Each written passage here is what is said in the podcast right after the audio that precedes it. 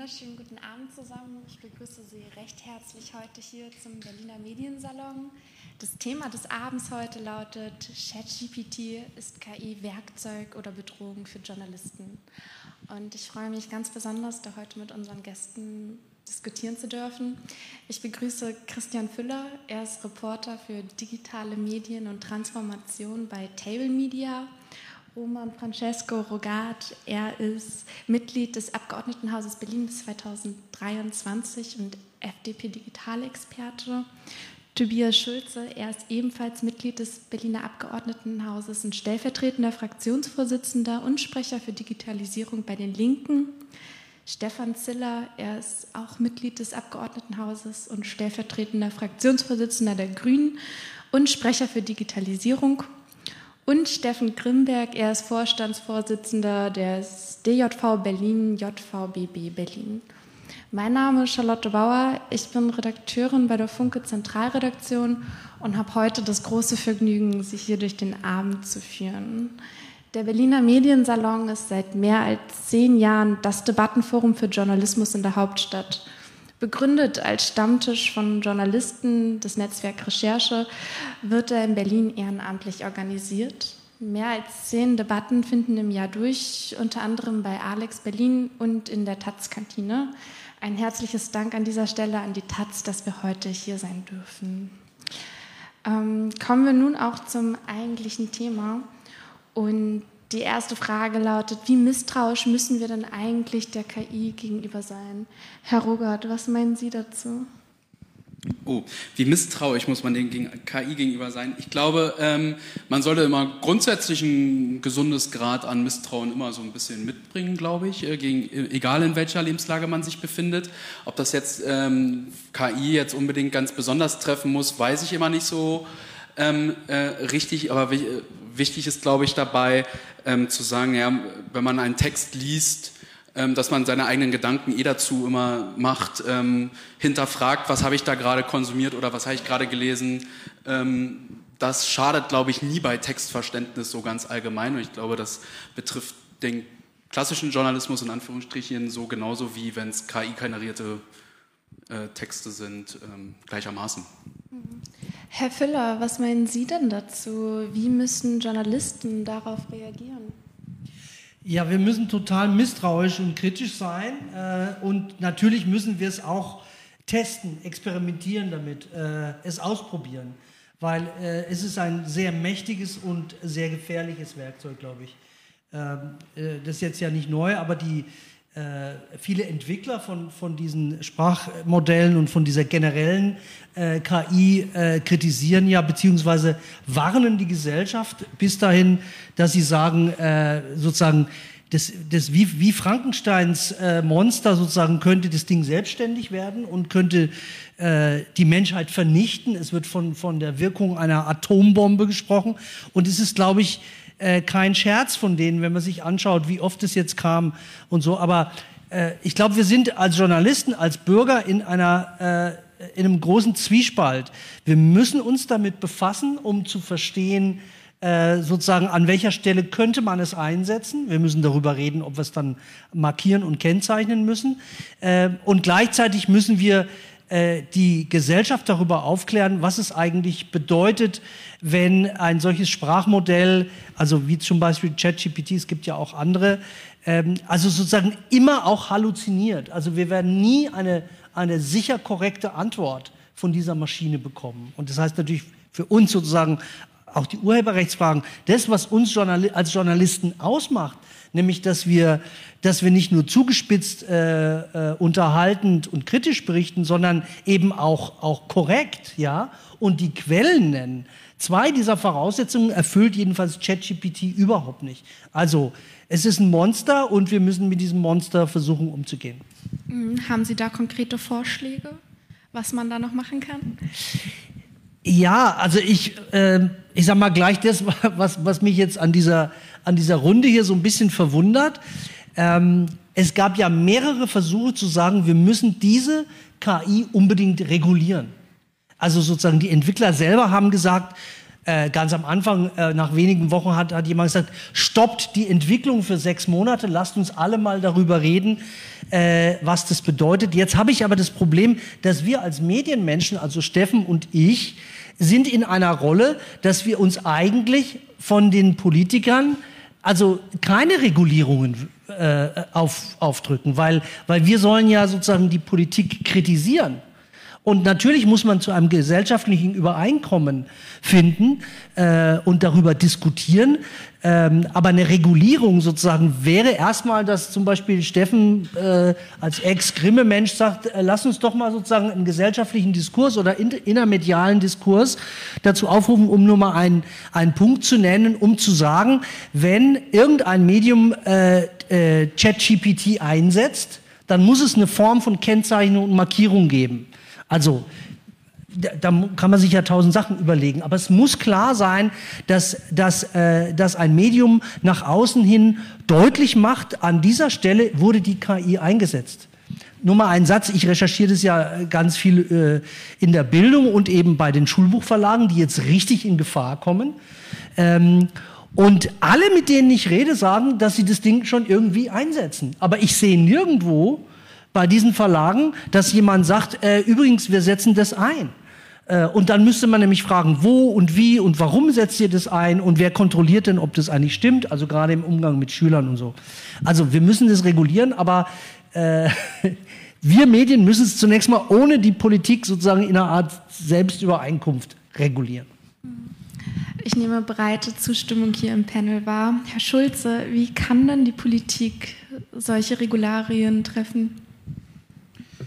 Naja, wir haben das Problem, dass die Politik eigentlich immer zu langsam ist für die Entwicklung. Das liegt in der Natur der Sache, ähm, weil Technologieentwicklungen einfach zum Teil eruptiv verlaufen und äh, gerade nicht nach ähm, demokratischen Spielregeln gestaltet sind, sondern sozusagen, wenn Leuten was Kluges einfällt und die setzen das um und äh, haben Ideen und können auch auf andere Ideen aufbauen, dann geht das schnell. Und äh, wir haben politische Prozesse, die gerade, äh, wenn es um Digitalisierung geht, eigentlich europaweit bis global gestaltet werden müssen. Ähm, also man kann KI nicht auf deutscher Ebene regulieren. Man kann sozusagen versuchen, diese Transparenzpflichten, äh, die gerade angesprochen wurden, sowas kann man versuchen auf nationaler Ebene zu machen.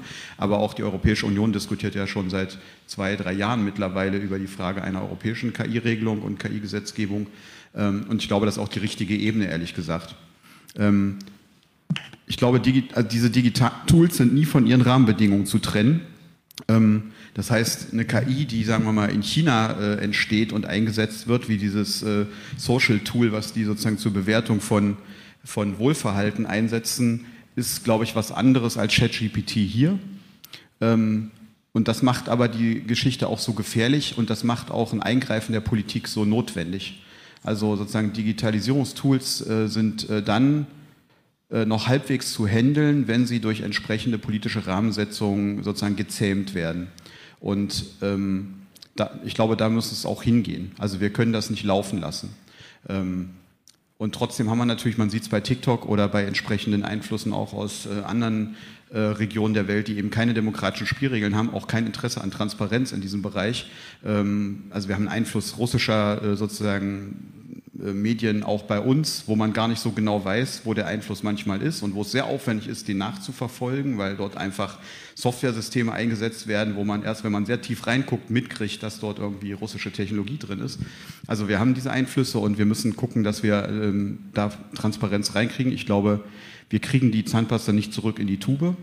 Also ähm, wenn KI, also KI ist da, KI wird, läuft sozusagen. Ich sehe es auch so, dass wir damit umgehen müssen mit diesem Monster. Es ist ja auch nicht nur ein Monster. Ja, es, äh, ich habe im Vorfeld dieses äh, Gesprächs auch mit Leuten, die Pressearbeit machen, also Öffentlichkeitsarbeit machen, gesprochen. Die nutzen es alle. Insofern, das sehe ich wie du. Äh, es ist da, es wird genutzt sozusagen und wir müssen uns jetzt über eine Ethik im Umgang mit KI äh, unterhalten und aus dieser Ethik muss auch eine politische Regulierung erwachsen. Ich glaube, da kommen wir nicht drum rum. Ähm, wir haben das bei Suchmaschinen gehabt, sozusagen in den Frühzeiten des Internets in anderen Bereichen. Also es muss sozusagen eine Regulierung geben, bei KI erst recht, weil KI kann extrem gefährliche Seiten haben, wenn sie dazu eingesetzt wird, sozusagen Leute zu deklassieren oder auch äh, sozusagen politisch oder sonst wie zu beeinflussen. Das ist alles möglich. Ähm, und deswegen brauchen wir äh, vor allem Transparenz. Wir brauchen mündige Nutzerinnen und Nutzer. Und wir brauchen eine Ethik, die sagt, zum Schluss steht äh, sozusagen ein humanistischer Grundgedanke. Also zum Schluss müssen Menschen immer noch bewerten, was sie glauben und was sie nicht glauben. Und dafür brauchen sie die richtigen Werkzeuge an der Hand. Und das ist sozusagen eine gesellschaftliche Frage, eine Bildungsfrage, aber die Frage, wie die KI sozusagen ausstrahlt, auch eine politische Regulierungsfrage. Herr Ziller, würden Sie dem zustimmen oder wie würden Sie dort politisch gegensteuern? Nein, ich äh, kann mich da anschließen. Ich glaube, dass es äh, ganz wichtig ist, dass wir äh, erstmal Kompetenz aufbauen, auch in den Regulierungsbehörden und dass wir dann eine europäische Debatte führen. Ich sehe ein bisschen eine Vergleichbarkeit mit der Datenschutzgrundverordnung, die es zumindest geschafft hat, bei allen Details, allen Schwierigkeiten und allem Weiterentwicklungsbedarf äh, aus, aus der Europäischen Union auch einen Rahmen für sozusagen weltweite Anlehnung zu setzen. So, damit ändert man noch nicht alles, aber man hat auch den richtigen Rahmen, um das äh, zu besprechen und auch zu verhandeln mit den großen Konzernen. Ich glaube, allein aus Deutschland werden wir das nicht schaffen. Aber ganz wichtig ist es, dass wir insgesamt mehr Verständnis von den Mechanismen dahinter, hinter den äh, Tools bekommen. Und man kann das jetzt an ChatGPT diskutieren, aber äh, letztlich, das läuft ja schon die Jahre. Die Algorithmen, wie Facebook sortiert, wie Google funktioniert, äh, das sind ja alles Sachen, äh, für das wir eigentlich in der gesellschaftlichen Breite viel zu wenig Verständnis haben. Wir nutzen das blind und das ist sozusagen immer schräg. Ich kann mich noch erinnern und gerade auch in der Vorbereitung darüber nachgedacht, wir hatten einen PW-Lehrer in der Schule, der hat, wenn er eine Klausur oder eine Arbeit geschrieben haben und so welche Texte ausgeteilt. Und ich, naiv oder schlecht, wie ich in der Schule war, habe dann immer angefangen, die Texte zu lesen und angefangen, sozusagen meine Arbeit zu schreiben. Und der war immer ganz sauer, er hat immer gesagt, also wer in den ersten zehn Minuten schon anfängt, einen Satz zu schreiben, hat was falsch gemacht, weil das erste ist, ich muss mich ja auf den Text einlassen. Was ist es für ein Text? Was weiß ich über den Autor? Was weiß ich über die Zeit, in der es geschrieben ist? Was gibt es für Anhaltspunkte zu Glaubwürdigkeit und anderen Fragen? Und ich glaube, das gilt für die Zeit heute umso mehr, dass wir bei allem, was wir lesen, wem wir begegnen, sozusagen kritisch von mir ist auch positiv, aber durchaus einordnend, damit man das äh, verstehen kann. Und ich glaube, das wird bei Texten in der Zukunft bei Videos und anderen Sachen wichtig sein, dass wir bewusst gesellschaftlich damit umgehen. Und dazu braucht man eine Kompetenzaufbau in der Gesellschaft. Und das ist, glaube ich, eine ganz große Herausforderung dann äh, auch für uns in Berlin. Aber genau, die Regulierung muss auf europäischer Ebene ordentlich vorangetrieben werden. Ich finde den Vergleich sehr schön. ähm, Steffen, wo siehst du denn die größte Gefahr für Journalisten in Bezug auf künstliche Intelligenz? Naja, wir haben ja in der aktuellen Debatte, vor allen Dingen was das hier benachbarte Haus Axel Springer angeht, da steht ja in dieser wunderbaren Mail an die Mitarbeitenden, die letzte Woche rumging, dass man sich leider von einigen Kolleginnen und Kollegen verabschieden müsste, weil KI jetzt deren Job macht. Ähm, ja, da ist ein kleines bisschen was dran. Ganz so schlimm ist es hoffentlich nicht. Äh, allerdings ist das natürlich durchaus eine, eine Geschichte, wo wir als äh, Deutscher Journalistenverband auch eine sehr, sehr klare Forderung haben, die nämlich da heißt, wenn es denn ähm, Erleichterungen gibt, dass also die KI, wie das ja jetzt schon bei ganz vielen Zeitungen der Fall ist, äh, wir müssen ja jetzt nicht erst der ChatGPT darüber reden, dass KI im, im, tagtäglichen Journalismus eingesetzt wird. Wir haben äh, Börsenkurs.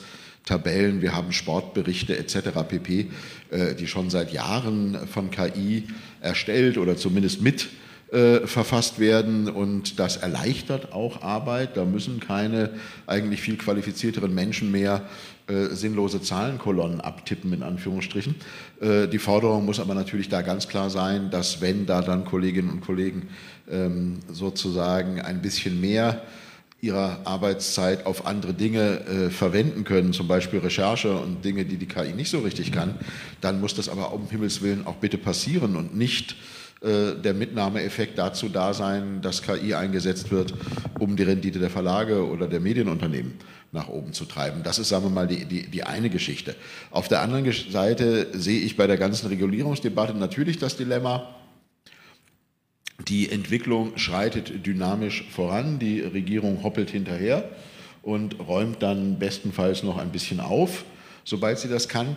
Ähm, da kann man jetzt beruhigend sagen, das war schon immer so. Wir haben uns beispielsweise beim Privatfernsehen auch auf irgendwelche Markteinteilsmodelle und so weiter geeinigt, als äh, Pro7 Sat1 auf der einen und RTL auf der anderen Seite sich den Markt untereinander aufgeteilt hatten. Da war also Regulierung auch, ehrlich gesagt, äh, mit Blick auf Vielfalt und es sollte eigentlich ein viel äh, bunteres System hier entstehen, ähm, auch ein bisschen spät dran. Das ist, glaube ich, aber das Schicksal von Regulierung überall. Deswegen bin ich auch nicht ganz so ähm, sagen wir mal, auf der, auf der Ebene von so Frankenstein äh, Monster vergleichen. Ich glaube, ganz so dramatisch ist es nicht. Was wir aber, glaube ich, dringend brauchen, ist eine Kennzeichnungspflicht.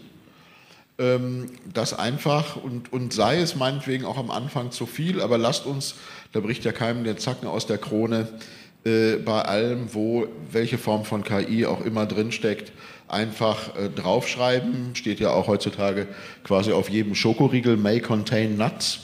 Und ähm, dann werden wir, glaube ich, sehen, was wir davon haben.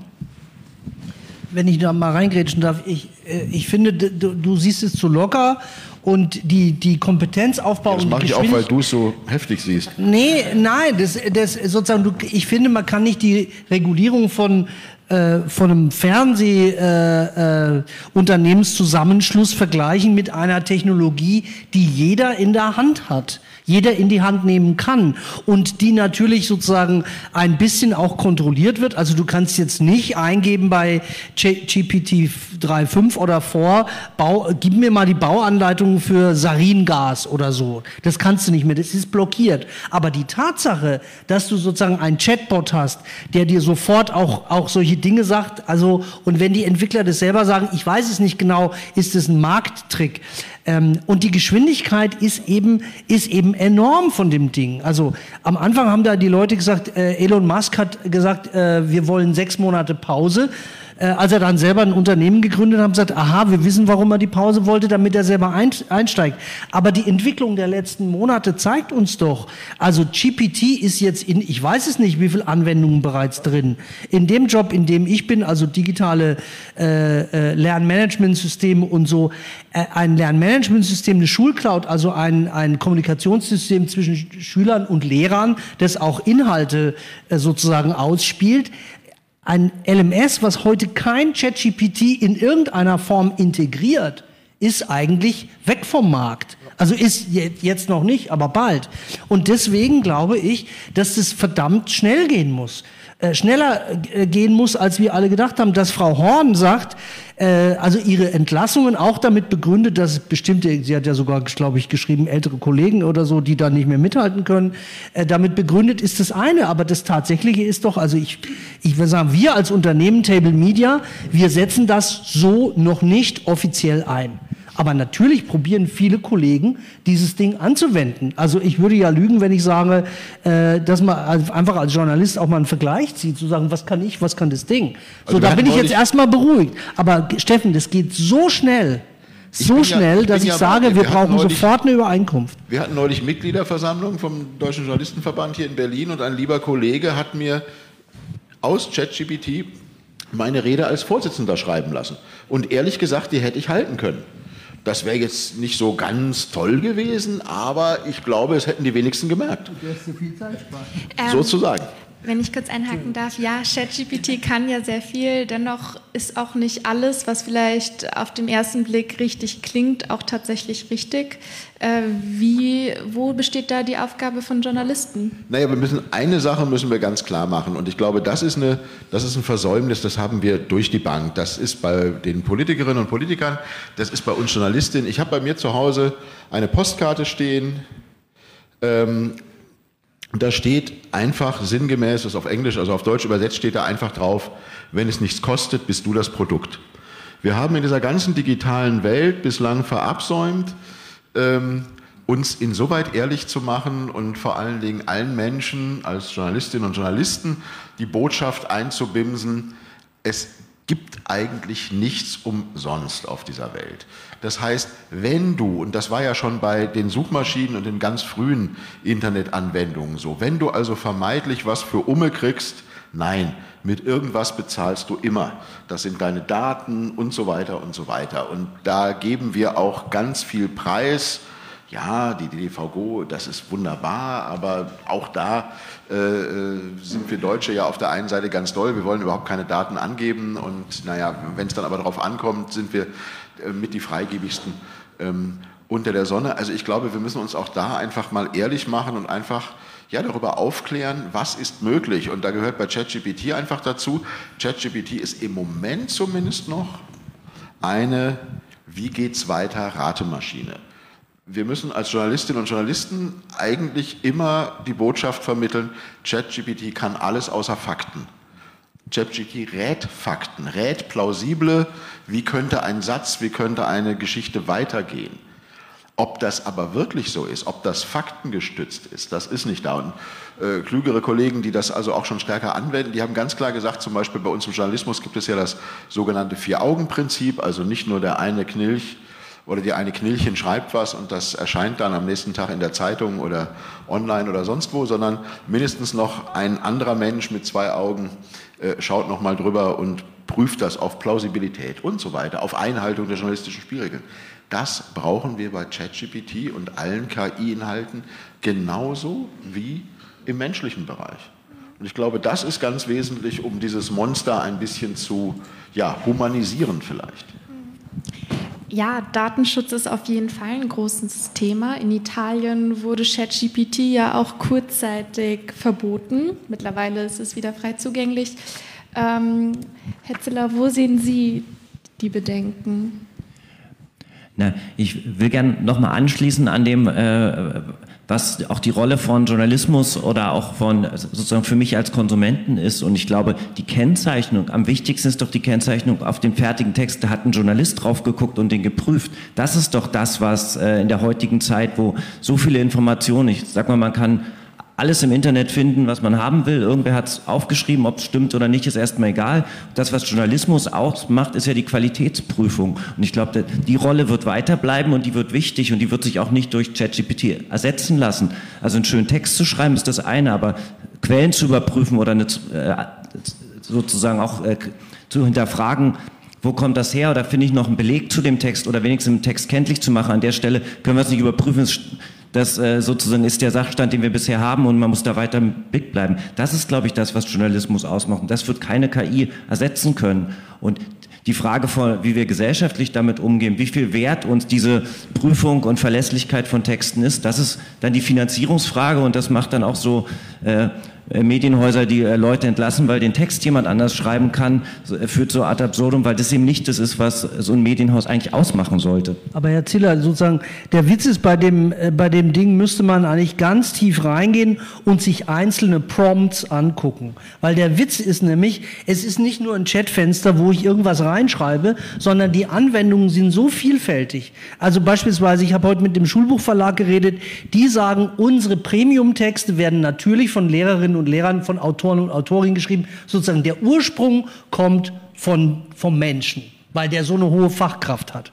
So, bei dem, was ich bisher damit gemacht habe oder was Kollegen machen, zum Beispiel einen Antrag schreiben, der 120.000 Euro wert ist. Es macht einen Unterschied, ob ich da mal sozusagen aus dem Gespräch heraus sage, okay, ich schreibe jetzt in diesen Chatbot, äh, rein, was muss in dem Antrag alles drinstehen, dann sage ich dazu, äh, schreibe das im Stil eines Antrags, dann habe ich sozusagen den Rolling, den ChatGPT gemacht hat, und dieser Rolling wird nachher natürlich von der Person, die den, die den sozusagen programmiert hat an dieser Stelle oder den Prompt gegeben hat, wird es gecheckt. Aber das macht natürlich einen Unterschied. Ein zwölf Seiten Antrag, jeder von uns weiß das. Wenn man sozusagen die ganzen Formalia einhält, das kostet dich Stunden sozusagen. Also der Schulbuchverlag produziert sozusagen zunächst einen Text von einem äh, Autor, von einem Lehrer, damit er kreativ ist. Und wir Journalisten, würde ich jetzt mal sagen, zum Beispiel, wenn ich mit dem Kollegen rede, manchmal denke ich mir, oder früher natürlich, bevor ich dem jetzt erklärt habe, was in der News alles drinsteht, dann gebe ich sie doch in den Prompt ein. Dann spreche ich es in den Prompt. Und dann kriege ich einen Rolling nach ungefähr 10 Sekunden oder 15. Dann kann ich den fertig bearbeiten. Ich habe das letzte Mal sozusagen äh, mal gecheckt, was das, also das kostet, wenn ich mit einem Kollegen eine News bespreche und sage, was schreibst du noch, kostet zwei Stunden, bis ich den Text zurückkriege. Mit dieser Maschine habe ich nach ungefähr fünf Minuten den Text zurück und dann mache ich den in vielleicht, ich sag mal so, 20 Minuten fertig. Also die Frage ist, es ist total vielgestaltig, welches Textformat wie. Diese Prompt-Redakteure, ich würde jetzt, also wir als, als, äh, als Medium, als Unternehmen werden wahrscheinlich jetzt sehr bald einen Prompt-Redakteur einstellen oder also jedenfalls werden wir eine AG gründen, damit mit einem Prompt-Redakteur einfach mal rausgekriegt wird, was kann das Ding, was kann es nicht, wer macht die Faktenchecks und gleichzeitig eine Ethik. Eine Ethik ganz normal in normalen Produkten. Ja? Ein Satz noch, ich habe ich hab jetzt ein Porträt geschrieben von jemandem und habe einfach spaßeshalber äh, meine, meine Grundannahmen, äh, äh, sozusagen meine Eckpunkte auch in, den, in, den, in das Chatfenster reingegeben. Da kam ein total beschissener Werbetext raus. Ich war natürlich froh, dass der Text so scheiße war. Aber an dieser Stelle sozusagen habe ich erkannt, Textgenres, wie sie aus Pressestellen, aus Newslettern und so kommen. Also dieser ganze Wortmüll, der über uns ausgekippt wird, der sich natürlich gut anhört, wo man sich echt fragt, wer hat diese Scheiße verzapft? Ja, also glücklicherweise werden diese ganzen Spin-Doktoren jetzt wahrscheinlich oder viele von denen ersetzt, weil den Blödsinn, was die schreiben, diesen unkritischen, das kann diese Maschine auch einzelne Textsorten, und wir wissen das alle noch nicht genau, wie wir damit umgehen sollen, rauskriegen, was geht eigentlich. Ist ChatGPT doch nicht so gut, wie wir alle denken? Äh, nee, äh, ist es tatsächlich nicht. Es gibt ja diverse Tests auch und Vergleiche und sozusagen Reportagen darüber, was Journalistinnen und Journalisten versucht haben, damit zu machen und was die Suchmaschine nicht hinbekommen hat. Ähm, und wo es eben nicht funktioniert. Und ich glaube, der, äh, möglicherweise verändert sich die Berufsbeschreibung von Journalistinnen und Journalisten auch ein Stück weit. Und äh, Christian Füller hat es ja auch gerade erwähnt, sozusagen, da wird es ein neues Berufsbild geben, nämlich ein Berufsbild von Leuten, die mit äh, der KI umgehen können, die sie füttern können und die sie hinterher sozusagen kontrollieren können. Äh, das sind eine andere Art von Leuten als die bisherigen Journalistinnen vielleicht oder sind dieselben, aber entwickeln sich weiter. Ähm, und ich wollte nochmal auf einen Punkt eingehen. Das Ganze hat ja sozusagen zwei Seiten. Das eine ist die materielle Seite für den Journalismus selbst. Also wenn es ein Werkzeug ist, wie es in der Fragestellung auch heißt, dann nimmt es den Journalistinnen und Journalisten Arbeit ab. Und die nutzen das auch ganz offensiv dafür, um Arbeit sich abnehmen zu lassen. Das Beispiel haben wir gerade gehört. Und dann haben wir das, was wir immer haben, wenn sozusagen ähm, äh, Prozesse äh, der, der Weiterentwicklung, der Innovation stattfinden, die Arbeit überflüssig machen und durch Maschinen ersetzen. Man muss sich überlegen, was eigentlich mit den Leuten passiert, die bisher in dem Bereich gearbeitet haben. Ähm, ne? Und das Beispiel Springer haben wir gerade gehört. Ähm, und äh, da hat unsere Gesellschaft bisher noch kein besonders gutes Modell für gefunden, sage ich mal, weil die Leute in der Regel sozusagen, da werden Strukturen abgebaut, die sind dann weg und äh, das Individuum muss sich selber irgendwie neu orientieren, was Neues suchen. Äh, es gibt keinen gesellschaftlichen Prozess, der das bisher vernünftig steuert, außer dem Sozialstaat, den wir halt schon haben. Sozusagen, es wird über Grundeinkommen diskutiert und ähnliche Geschichten, aber den Königsweg haben wir dafür, glaube ich, nicht gefunden und das ist ein Problem. Also wenn uns die Maschinen immer mehr Arbeit abnehmen und dann eben auch, ich sage mal, es geht ja weiter. Wir reden ja nicht nur über Journalistinnen und Journalisten, wir reden über Rechtsanwältinnen und Rechtsanwälte, wir reden über Steuerberater, wir reden über alle Leute, die Dinge tun, die auch Maschinen, äh, genau, Programmierer, die Maschinen programmieren sich zukünftig selber. Also alle Leute, die Dinge tun, die auch Maschinen machen könnten. Und die Frage, wie die Gesellschaft damit umgeht, dass sozusagen diese Arbeit weniger wird, und es ist inzwischen auch hochqualifizierte Arbeit, nicht mehr sozusagen nur einfache Tätigkeiten, die Frage müssen wir gemeinsam miteinander diskutieren. Das ist die eine Seite. Und die andere Seite ist, ist die KI gefährlich für unser kulturelles und soziales Zusammenleben. Und da kommt das Thema Regulierung. Und ich glaube, es gibt gefährliche Seiten und äh, die müssen wir auch angehen. Ähm, aber natürlich ist dieser Werkzeugcharakter, der ist eben auch da. Also sozusagen, es erleichtert uns auch Dinge. Und die Menschen werden es auch benutzen. Ähm, und äh, insofern glaube ich, äh, sozusagen können wir es nicht verteufeln, sondern wir müssen es in demokratische Spielregeln bekommen. Ähm, die, die KI ähm, weil ich in der Tat, wir haben es ja schon gehört, also Google weiß alles über uns. Und Google ist auch in der Lage, sozusagen die Daten miteinander zu verknüpfen und auszuwerten. Und ich finde, das ist sozusagen so lange äh, noch tolerierbar, wie äh, es unter sozusagen regulierten demokratischen Spielregeln läuft. Ein Problem wird es dann, wenn es mehr macht, als äh, personalisierte Werbung zu schalten, sondern wenn es darum geht, sozusagen politische Gegner äh, fertig zu machen, einzuschüchtern, vielleicht zu verfolgen wenn es darum geht, sozusagen Demokratien zu zersetzen, äh, dann wird es ein Problem. So, und das heißt sozusagen, die Frage, wie Digitalisierung funktioniert, hängt viel davon ab, wie unsere Demokratie aufgestellt ist. Ähm, und ähm, wer die Digitalisierung gestalten will, der muss sozusagen die Demokratie schützen. Ja, ähm, und wir haben ein Monster, also das in den falschen Händen sozusagen Dinge tun kann, die wir alle nicht wollen. Und dann wird es das Monster, glaube ich. Also insofern, das sind zwei Seiten, glaube ich, dieser Geschichte. Und die materielle Frage, die soziale Frage, die müssen wir halt auch klären sozusagen. Und was das eben ähm, für uns alle bedeutet, wenn unsere Arbeit von anderen und von Maschinen gemacht wird. Ja, aber äh, wenn ich da direkt drauf eingehen kann, weil sonst... Ähm ich glaube, also ich würde es erstmal nicht so schwarz sehen. So, das ist erstmal mein, mein erstes Ding. Ähm, ich finde das Monsterbild, was gezeichnet wird, das, das vermarktet sich schön, das, das kann man gut, damit kann man einen guten Punkt setzen, aber ich, ich sehe es schon doch eher mehr als es ist ein Werkzeug und dass wir jetzt auch ausgerechnet nicht über KI, sondern ganz spezifisch über ChatGPT sprechen, also ein Produkt, das war ja quasi, ähm, äh, ne, wer, wer was kostenlos ist, dann wer ist dann sozusagen der User am Ende. Es war natürlich eine riesen Marketingmaschine für halt das Open, äh, äh, Unternehmen OpenAI. Das ist frei zugänglich, jeder kann damit rumspielen, Blödsinn machen in alle möglichen Richtungen, alle Grautöne und das hat natürlich dieses Unternehmen ja auch durch die Decke katapultiert ähm, und dann Elon Musk und die ganze Geschichte hinten ran. Ähm, also da muss man, ich, äh, äh muss man glaube ich ein bisschen sch schauen, dass man nicht alles zu sehr schwarz sieht. Ich glaube, bei der, wenn wir über Regulierung sprechen, dann ähm, hat Europa einen Standortvorteil und das ist, äh, Stefan Ziller hatte gesagt jetzt schon die DSGVO, also Datenschutzfragen. Ähm, wir haben in den USA einen sehr äh, hardcore unregulierten Unternehmermarkt und wir haben in China als Gegenbeispiel einen sehr starken Staatskapitalismus, wo halt ähm, Social Scoring und sowas, das haben wir da, ist ja schon quasi, wird gelebt. Ich glaube, dass Europa da einen Mittelpunkt setzen muss, äh, wenn wir über Regulierung sprechen, indem man halt sagt, ja, wir haben halt auf der einen Seite halt bestimmte Werte, die wir halt hier verkörpern, Demokratie und ähm, Ideen von Menschenrechten, wie wir uns, die zwar auch nicht immer so ausgemalt sind, wie, wie man sich es immer wünscht, aber in der Grundcharta, da haben wir etwas und ich glaube, dass dann dort in der Regulierung angesetzt werden muss. Und dann weiß ich immer nicht, ob man dann immer noch darauf sprechen muss, ist es dann das große Monster, was wir schaffen? Weil ja, jeder kann damit irgendwie alle möglichen Blödsinn machen. Ich kann ja jetzt schon auch ChatGPT umgehen, indem ich halt bestimmte Prompts setze. Ähm, dann kann ich da schon zu kommen. Schön fand ich jetzt das Bild, glaube ich, das war die Los Angeles Times, wo dann Artikel reingepostet wurde mit äh, dem, äh, also der Link dazu, der war hinter einer Paywall mit, hey, kannst du mir das nicht mal bitte ausdrucken? Ich brauche das ganz dringend. Und dann kam der Artikel, der hinter einer Paywall ist, schön im Klartext da reingeschrieben. Das könnte nochmal interessant werden, wie man damit umgeht. Ähm, für, ähm, aber das ist dann, glaube ich, eher eine Frage, äh, die sich dann die Medien oder die Häuser stellen müssen, wie man damit arbeitet. Ich glaube aber, es ist nicht das große Übel.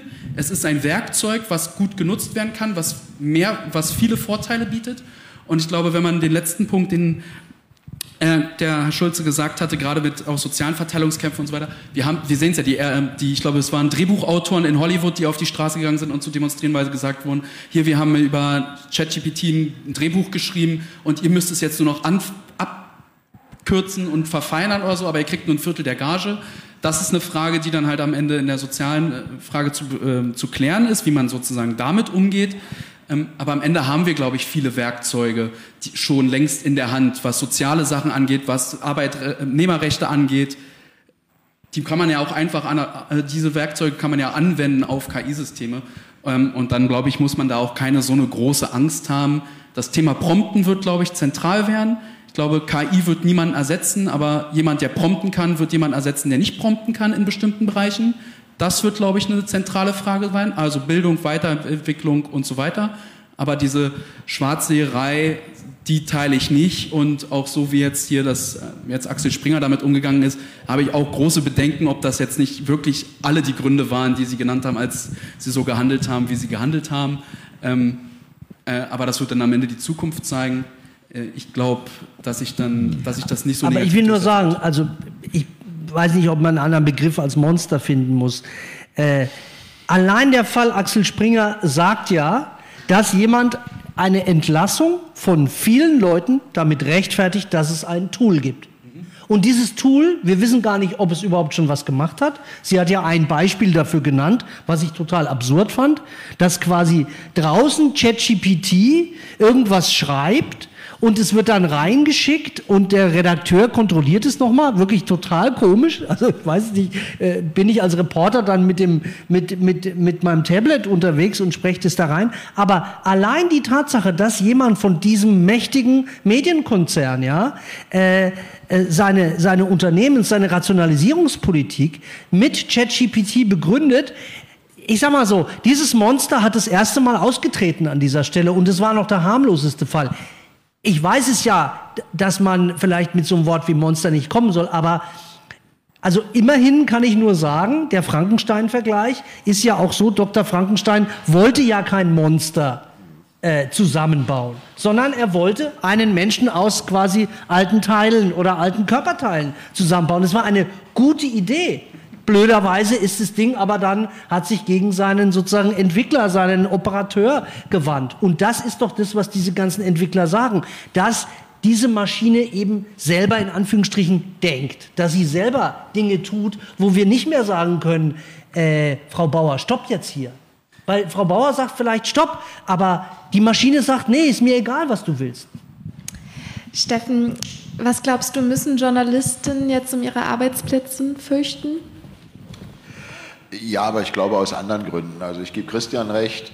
Ähm, ich glaube, bei, bei Springer ist ChatGPT und KI insgesamt jetzt gerne auch in einen, einen großen Zusammenhang gemanscht worden, weil man da umbauen wollte und jetzt irgendwelche Begründungen brauchte. Und äh, KI ist super. Ähm, außerdem machen wir uns da bitte nichts vor. Wir haben im Printjournalismus äh, mehr oder weniger den gesamten Wegfall dessen, was vorher die Druckvorstufe hieß, gehabt. Das heißt, es gab vor noch 30, 40 Jahren Berufszweige wie Setzerinnen und Setzer. Da waren Hunderttausende Menschen äh, beschäftigt, ähm, als noch mit Bleisatz gedruckt wurde. Ähm, auch das hat sozusagen der Journalismus überlebt, obwohl das mehr als wertgeschätzte und über Jahrzehnte, Jahrhunderte unverzichtbare Kolleginnen und Kollegen waren. Sonst wäre da keine einzige Zeitung äh, gedruckt worden. Und das war damals das Medium, äh, bevor die elektronischen Medien kamen und von Internet, das müssen wir uns, glaube ich, auch nochmal klar machen, äh, kann ja auch erst seit wenigen Jahren die Rede sein und von sowas wie künstlicher Intelligenz, äh, das ist ja sozusagen erst vorgestern ähm, über uns hereingebrochen. Also von daher bin ich da auch ähm, eher oder gehöre ich eher der Fraktion an, die sagten, jetzt lasst uns das mal ein bisschen in Ruhe diskutieren, aber eben natürlich auch bitte nicht die äh, Augen vor den, vor den Risiken verschließen. Und da wird es nämlich interessant. Wir haben dieses Maschinenlernen und da sind dann eben Menschen, und das können nicht mehr Journalistinnen und Journalisten machen, das sind IT-Spezialisten, ähm, die uns ehrlich sagen müssen, wie geht das weiter?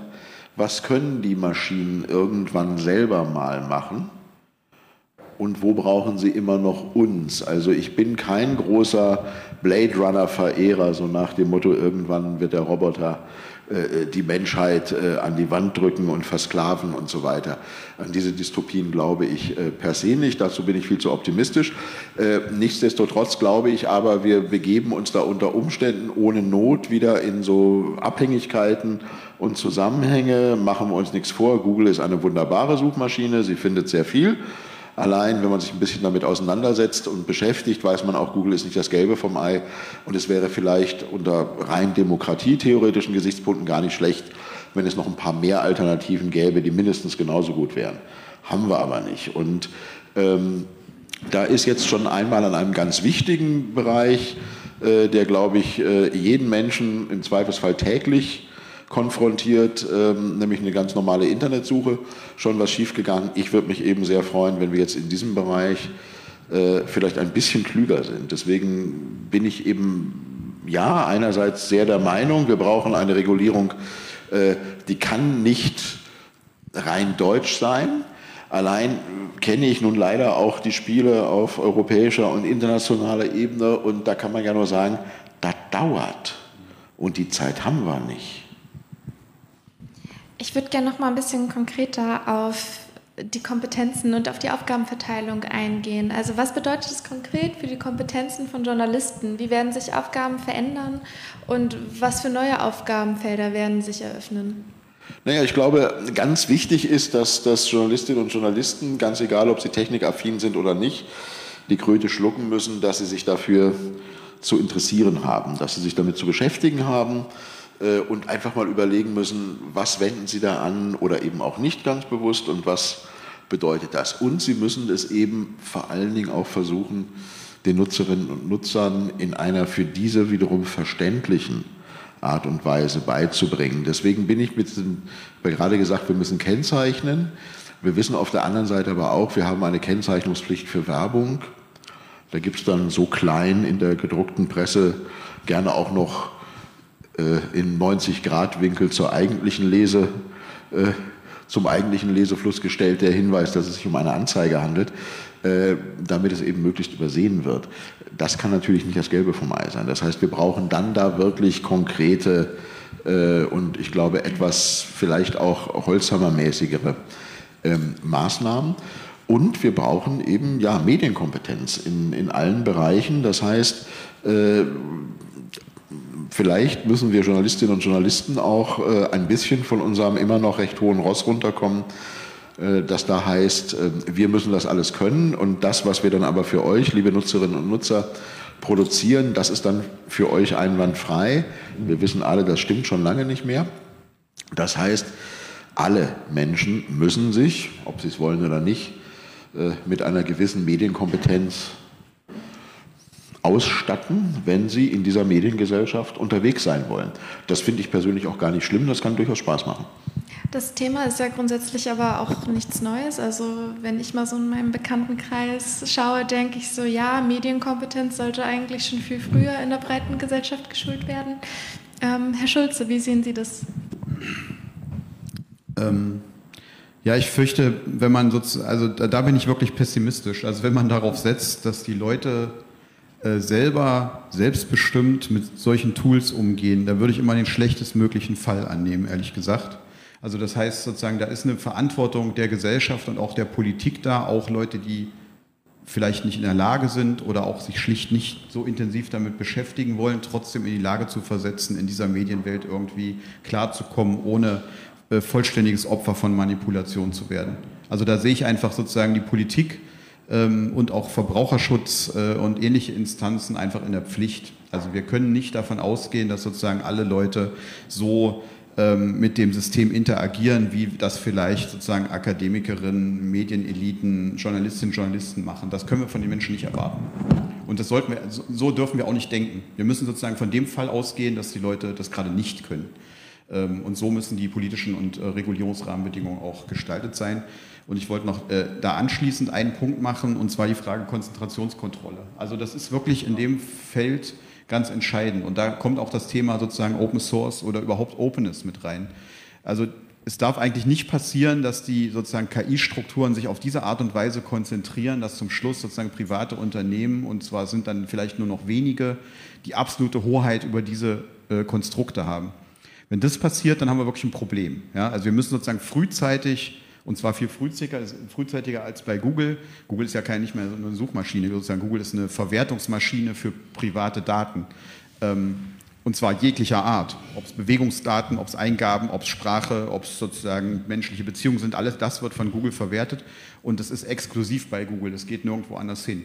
Und das ist ein Problem. Das müssen wir bei der KI, glaube ich, verhindern. Wir brauchen also sozusagen ähm, auch eine Regulierung, eine politische Regulierung, die an einem bestimmten Punkt von Konzentration ein Stoppzeichen setzt und sagt, pass auf Leute, ihr werdet zu groß, ihr werdet jetzt hier zerschlagen. Und da sollte die Politik auch ganz selbstbewusst sein. Sie haben auch gerade gesagt, Sie sehen die Politik in der, An in der Verantwortung, die Konsumenten zu schützen, zu schulen. Wie stellen Sie sich das konkret vor? Naja, das sozusagen, Schulen ist ja so das Klassische, sozusagen, äh, meine Tochter, die geht mit KI um. Ja, die ist zehn und äh, die kennen alle die Tools äh, und nutzen die. Und sowas muss natürlich in die Lehrpläne, sozusagen. Wenn man Medienbildung macht, dann muss sowas damit rein. Das ist sozusagen vollkommen klar. Das ist, das ist die leichte Aufgabe. Die schwierige Aufgabe ähm, bei, bei Medienbildung und äh, Kompetenz ist, glaube ich, Leute zu erreichen, äh, die gar nicht, die nicht damit aufgewachsen sind und die gar nicht wissen, was da mit ihnen passiert. Die vielleicht schon eher 50 sind oder 60 oder ist gar keine Altersfrage sozusagen. Es gibt einfach äh, gibt einfach Menschen, die sozusagen sich, die ungern hinter die Kulissen gucken, die werden überrannt von sozusagen solchen Prozessen. Ähm, und die zu erreichen wird viel schwieriger, weil die sind halt nicht mehr in der Schule, die sind sozusagen, die leben ihr Leben. Ähm, und für die hat die Gesellschaft auch eine Verantwortung. Und wir erleben das auch bei Digitalisierungsprozessen jeglicher Art. Wir müssen immer die Leute mitdenken, äh, die das nicht beherrschen. Bei jedem Prozess, wenn wir eine inklusive Gesellschaft haben wollen. Und bei KI gilt das erst recht. Ja, also wenn beispielsweise, wir, reden jetzt immer über ChatGPT und äh, Journalismus, weil das das Thema ist, aber KI geht ja sozusagen wirklich in Bereiche der sozialen Daseinsfürsorge, Versicherungen. Ähm, wir werden das in Zukunft in Ämtern und Amtsentscheidungen haben, bei Gerichtsentscheidungen und so weiter. Ähm, und das sind die ganzen Stellen, wo man nicht von den Menschen erwarten kann, dass sie begreifen, was da passiert hinter den Kulissen, sondern das muss sozusagen äh, der Staat für sie regeln.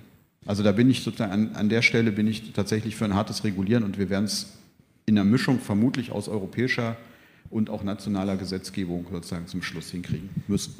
Hoffentlich. Warum haben wir noch keine Medienbildung an den Schulen? das ist eine gute Frage. Ähm, in Thüringen gibt es das schon. In Thüringen gibt es das? das? In Thüringen ist es jetzt also das Modellprojekt momentan in Gymnasien. Es soll ausgeweitet werden. Ich hoffe, dass das kommt und äh, von Thüringen lernen heißt Siegen lernen.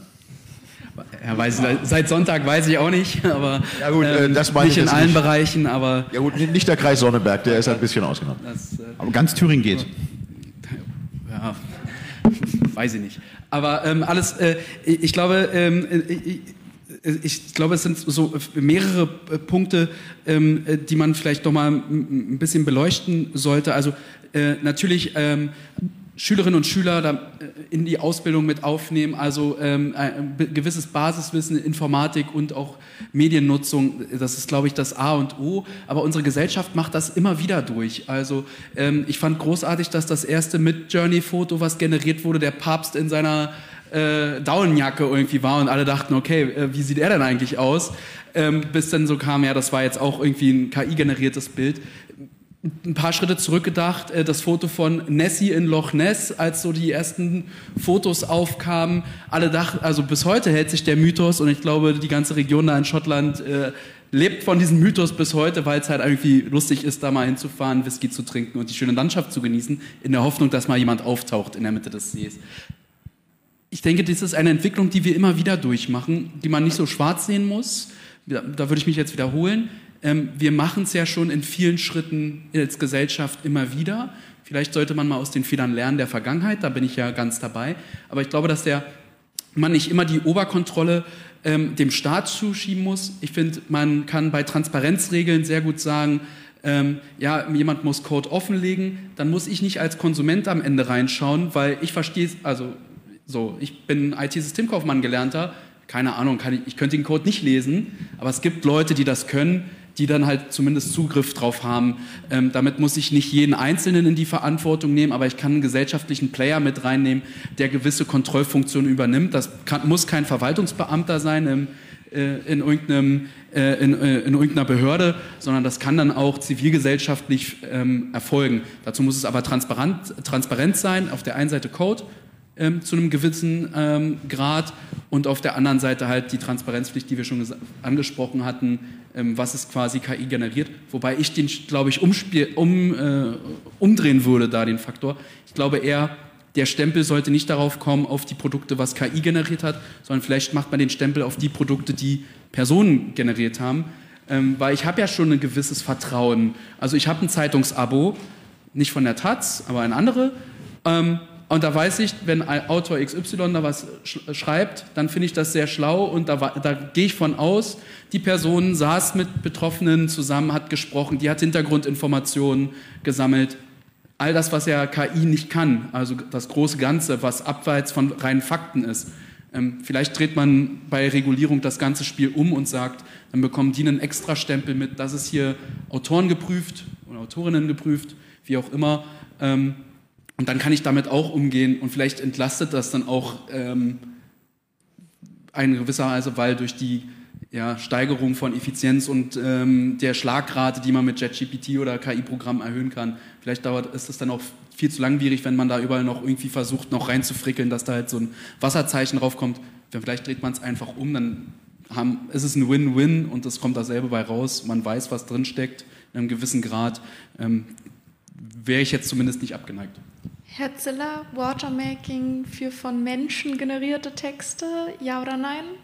Na, ich habe ja vorhin schon gesagt, ich glaube, die Glaubwürdigkeit, äh, also wenn die Taz oder welches Medium, was Menschen kennen, wo sie Vertrauen haben, dass die Texte stimmen, das ist das Entscheidende, weil, wie gesagt, man findet im Internet alle möglichen Texte und äh, dieses Vertrauen, wir haben dieselbe Debatte zum öffentlich-rechtlichen Rundfunk, das Qualitätskriterium, was wir da haben und was eben nicht Privatmedien ist, die dann im Zweifel sagen, ich lasse mir irgendwelchen, sage ich mal, Blödsinn von irgendeiner KI aufschreiben und sage das einfach so, das äh, ist nicht das, was die Leute hören wollen.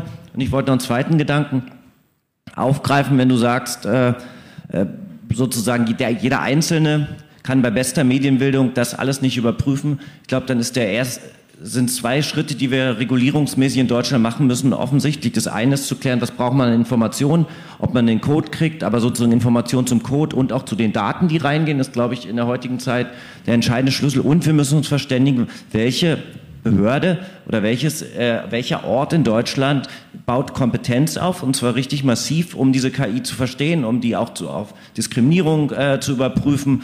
Machen das die Datenschutzbehörden, werden die weiterentwickelt? Welche Rolle spielen die Verbraucherinnenzentralen, die ja sozusagen auf der anderen Seite Akteur sind? Ich glaube, da brauchen wir schnell eine Verständigung und auch einen, einen öffentlich finanzierten Kompetenzaufbau, auch in Deutschland um sozusagen das mitsp da mitspielen zu können und auch zu entscheiden, was für nächste Regulierungsschritte nötig sind. Das wäre, glaube ich, was, was jetzt auch kurzfristig in Deutschland ansteht.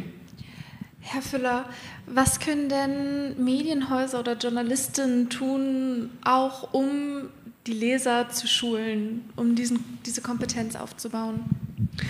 Die Welt hat jetzt, glaube ich, einen eigenen Chat-GPT-Chatbot äh, aufgesetzt, also wo man dann for free bei der Welt äh, endlich geht was vor die Paywall, das machen kann.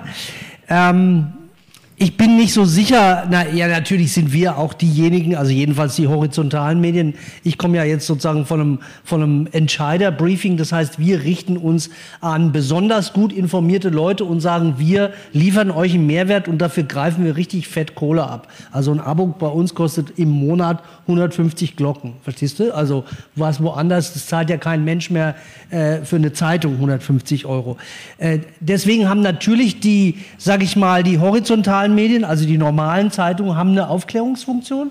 Mein Problem ist, dass die horizontalen Medien das bisher ja schon nicht gemacht haben. Also wenn ich in meinen Bereich gehe, digitale Bildung, wir sind ungefähr 15 Jahre als normale Zeitung damit zurechtgekommen, äh, irgendwie zu reden, die Überschrift zu machen, das Ende der Kreidezeit, so äh, und es gibt eine Tablet-Klasse. So im Wesentlichen konntest du lange das machen. Das, das können wir, also jetzt in dem Fall Bildung Table nicht. Deswegen glaube ich tatsächlich, dass, dass die normalen Zeitungen eine, eine wichtige Funktion haben. Aber wir haben ja jetzt hier schon mal ein Problem. Natürlich stimmt es, was Herr Zieler sagt, die Marke Taz und die Marke Süddeutsche und Spiegel, die stehen für bestimmte Glaubwürdigkeiten, auch einzelne Leute. Aber von der Zeit mal abgesehen, befindet sich der Printjournalismus im ja, Sturzflug. Äh, und ich bin mir nicht sicher, ob das Aufkommen von, äh, von der künstlichen Intelligenz diesen Sinkflug jetzt stoppen wird, sondern ich glaube, dass es da, also äh, das ist so komplex, wie viele Wirkungen da aufeinander sind, äh, bin ich nicht ganz sicher. Ich wollte aber trotzdem noch mal böserweise drei schlechte Nachrichten bringen. Tobias behauptet, seine Tochter mit 10 sozusagen sei ein KI-Crack. Ich würde mal sagen. Von Crack habe ich nicht mal, die nutzt das. Ja, ja, okay.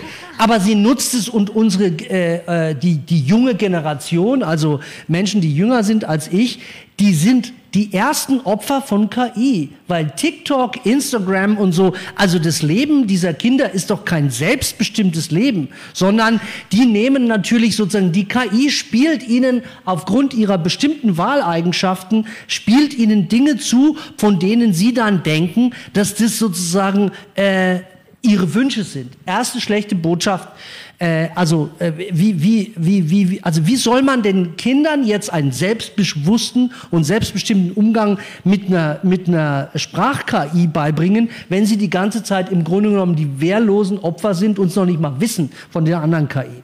Äh, die zweite schlechte Botschaft ist, ich höre die ganze Zeit bei Suchmaschinen, Europa baut jetzt eine alternative Suchmaschine. Ja, seit wie vielen Jahren hören wir das und welche Suchmaschine, welche Suchmaschine ist es? Die, dann höre ich die ganze Zeit, dass wir in Europa äh, äh, äh, Konkurrenz zu den Hyperscalern, also die großen Cloud-Dienste aufbauen. Ich kann nicht erkennen, dass irgendjemand mit äh, Amazon Web Services oder wie die an, anderen äh, Monster dann alle heißen. Und das Dritte ist, jetzt höre ich also, wir fangen jetzt an, irgendwie äh, eine eigene KI aufzubauen, die genauso gut ist wie OpenAI oder die von Google. Vergiss es. Wir haben überhaupt Aber keine Schnitte. Das sind so große LKWs, die da durch die Gegend fahren. Wir fahren doch alle noch mit der Schubkarre und am besten mit einem Förmchending. Das heißt, ich bin an dieser Stelle total skeptisch. Wir sind doch längst bei diesen digitalen Fragen in Deutschland, aber auch in Europa. Wir sind doch total abgehängt. Wir spielen überhaupt gar keine Rolle. Das Ding kommt von den Amis und von den Chinesen. Aber eine, ein Widerspruch, wir spielen schon eine Rolle, denn wir sind mit der lukrativste Markt. Darüber lässt sich was regulieren. Und wir sind, und das nehmen die ja zunehmend zur Kenntnis, eben aus unserer ganzen Historie, aus der ganzen Philosophie her auch ein, ein, ja, eine Gemengelage, wo eben Regulierung was zählt, nicht so weggewischt werden kann wie in den USA. Ich gebe dir völlig recht, ich glaube, der Zug ist abgefahren, um zu sagen, äh, ja, Google hat zwar jetzt ein paar Jahrzehnte Vorsprung, macht aber nichts wir bauen einfach Google 5.0 und äh, in 100 Jahren sind wir genauso, vergiss es. Aber ich glaube, mit einer klugen Regulierung, und da müssen wir uns natürlich dann wiederum von einigen Deutschen, du hast gerade von Förmchen und Schubladen gesprochen, von einigen deutschen Förmchen verabschieden. Ich glaube zum Beispiel, äh, da müssen die Bundesländer, die ja für ganz viel in dieser Regulierungsfrage zuständig sind, die Landesmedienanstalten, die dann immer gleich wieder ihre Hüte in den Ring werfen, gar nichts dagegen, aber da brauchen wir zentrale Zuständigkeiten. Das heißt, wenn wir jetzt mit 14 Landesmedienanstalten, die wir haben, darüber reden, wer denn da bitte sich regulatorisch einschalten dürfte, nein, meinetwegen sagen, passt mal auf, wir teilen das, irgendein Bundesland kriegt den Hut auf für. Und dann aber bitte da die entsprechende entscheidende Kompetenz aufbauen und dann auch erstmal das machen, was die sagen. Das läuft natürlich ein bisschen zuwider unserem normalen föderalistischen Ansatz, äh, dass einer quakt und 15 äh, erstmal dagegen sind, weil es ja falsch sein könnte. Aber ich würde bei einem Punkt gerne widersprechen. Also bei Google ist einverstanden, kriegen wir nicht mehr hin. Aber wir sind in der ChatGPT oder KI-Entwicklung in einem ganz anderen Stadium. Und als die Suchmaschinen angefangen haben, waren wir in Europa nicht hinten dran. Und bei KI sind wir noch auf Augenhöhe. Wir haben in Deutschland, Baden-Württemberg Unternehmen, die äh, auf dem Niveau mithalten können. Und die Frage ist, was wir daraus machen. Als, äh, als, als, zum Beispiel. Und alle, allein, wie wir mit Technologie umgehen, ob wir jetzt alle ChatGPT einkaufen oder ob wir die deutschen Unternehmen sozusagen auch nutzen für Verwaltungszusammenarbeit, auch öffentliches Geld reinstecken, dass sie eine Chance haben auf dem Markt. Ich glaube, wir sind in einer Situation, wo wir das noch entscheiden können. Und ich hoffe, wir entscheiden uns richtig und nicht so wie damals bei Google. Das ist ein sehr schönes Schlusswort. Offensichtlich gibt es noch ganz, ganz, ganz, ganz viele offene Fragen. Wir sind jetzt am Ende der Zeit angekommen. Ich bedanke mich bei euch allen ganz recht herzlich für die Diskussion und wünsche allen noch einen schönen Abend.